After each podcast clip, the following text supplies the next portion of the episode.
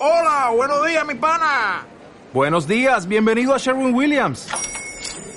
¡Ey! ¿Qué onda, compadre?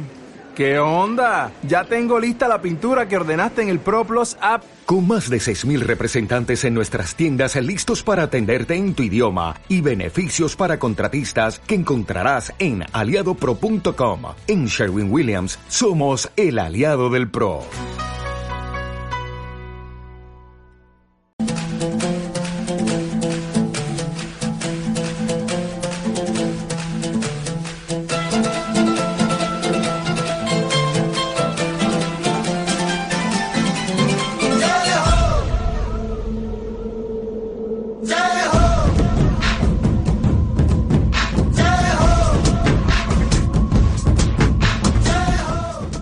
Último de tramo aquí en Piedra Toque en Onda Vasca y como siempre es el momento para viajar con Kiko Betelu a la montaña desconocida. Egunon, Kiko. Egunon, aquí.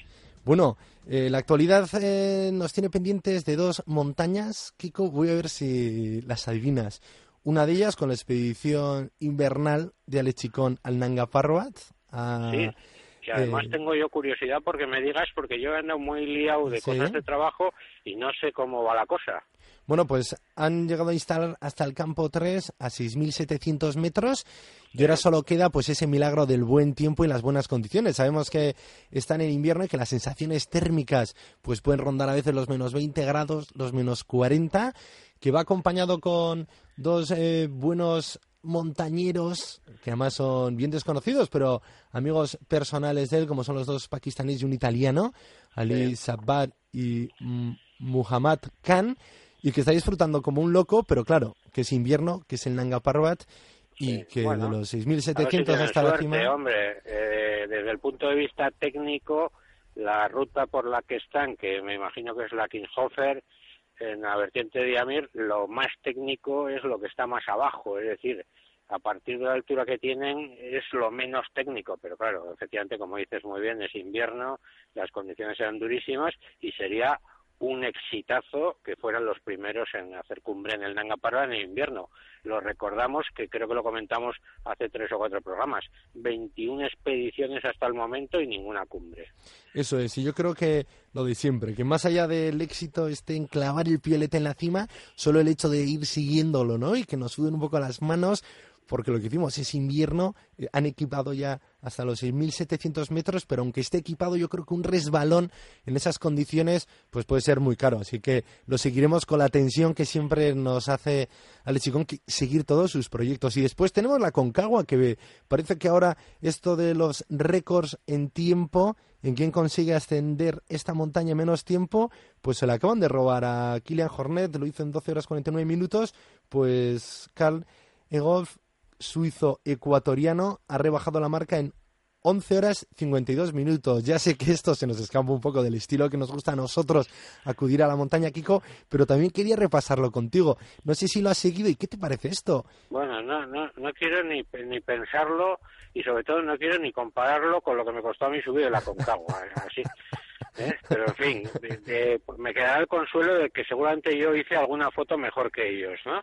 Pues sí, yo creo que sí, porque no, no debe dar tiempo para mucho, ¿eh? Me parece eh, increíble, me parece impresionante y me parece, pues bueno, que es que es eso, es una que bueno, son, son unas, unas, eh, unos tiempos, unas, unas facultades físicas, un entrenamiento, pues bueno, admirable y, impresionante, pero bueno, volviendo un poquito a lo que decías, para ellos, ¿no? Para la gente que está en el mundillo de los récords, en el mundillo de este tipo de montaña, y yo lo que desde luego recomendaría en el Aconcagua es que se vaya a disfrutar de una de una de unos parajes extraordinarios y de una ascensión que si te la tomas con calma pues eh, también se puede disfrutar mucho pues sí, yo creo, Kiko, porque tú no te has puesto, ¿eh? Pero si te pusiese, seguro que rebajabas. bueno, bueno, vamos a dejarlo de los tiempos. Bueno, ¿y ella dónde querías llevarnos la mirada, pues Mira, hoy eh, otra curiosidad de esas eh, que me gusta traer de vez en cuando, cuando estamos además, sobre todo en estas épocas entre temporadas, cerrándose la temporada andina sin abrir todavía el Himalaya, eh, y además ligándolo con algunos programas anteriores, si, si preguntásemos a nuestros, hiciéramos una encuesta entre nuestros oyentes cuál es el monte más alto del mundo, obviamente todo el mundo diría que es el Everest y yo creo que hasta dirían la altura, sus 8.850. Si preguntásemos, sin embargo, cuál es el más alto con respecto al centro de la Tierra, ya lo hicimos un programa, ¿te acuerdas? La curiosidad esa de que realmente el Chimborazo, el, gran volcán ecuatoriano, se podría considerar más alto que el Everest porque de hecho está más lejos del centro de la Tierra que la cumbre del Everest.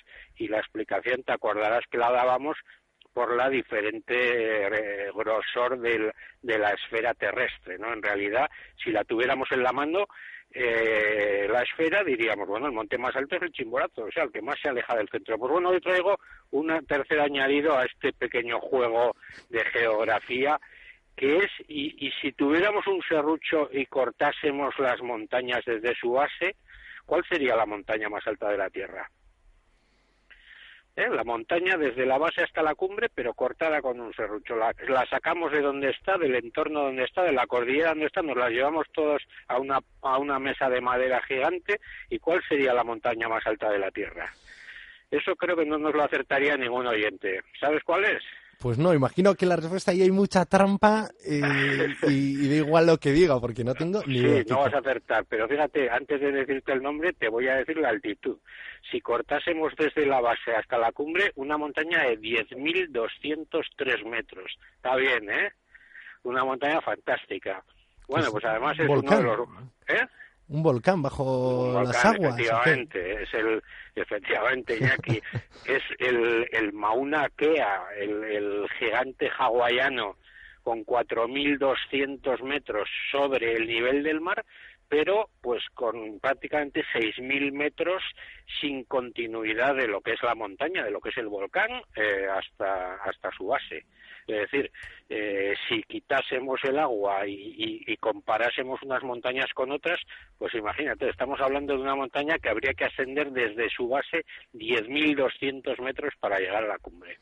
Bueno, pues eso sí que es un reto en invierno en verano y más en Hawái, ascenderlo desde abajo pues sería apasionante. Otra buena curiosidad, Kiko, ¿y cómo has dado con este dato?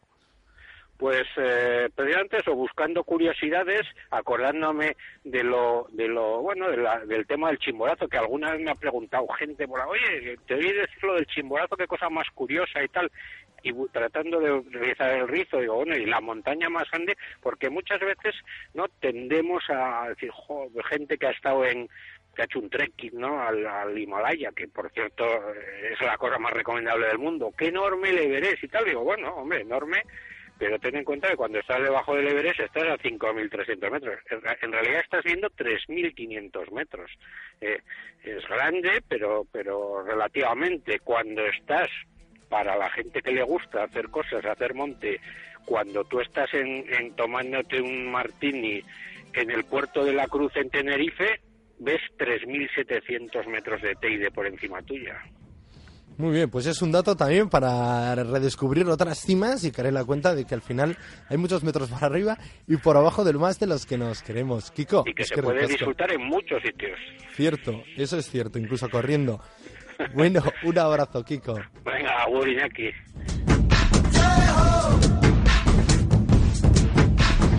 आजा आजा, जिंदे शामी आने के तले आजा जरी वाले नीले आजमाने के तले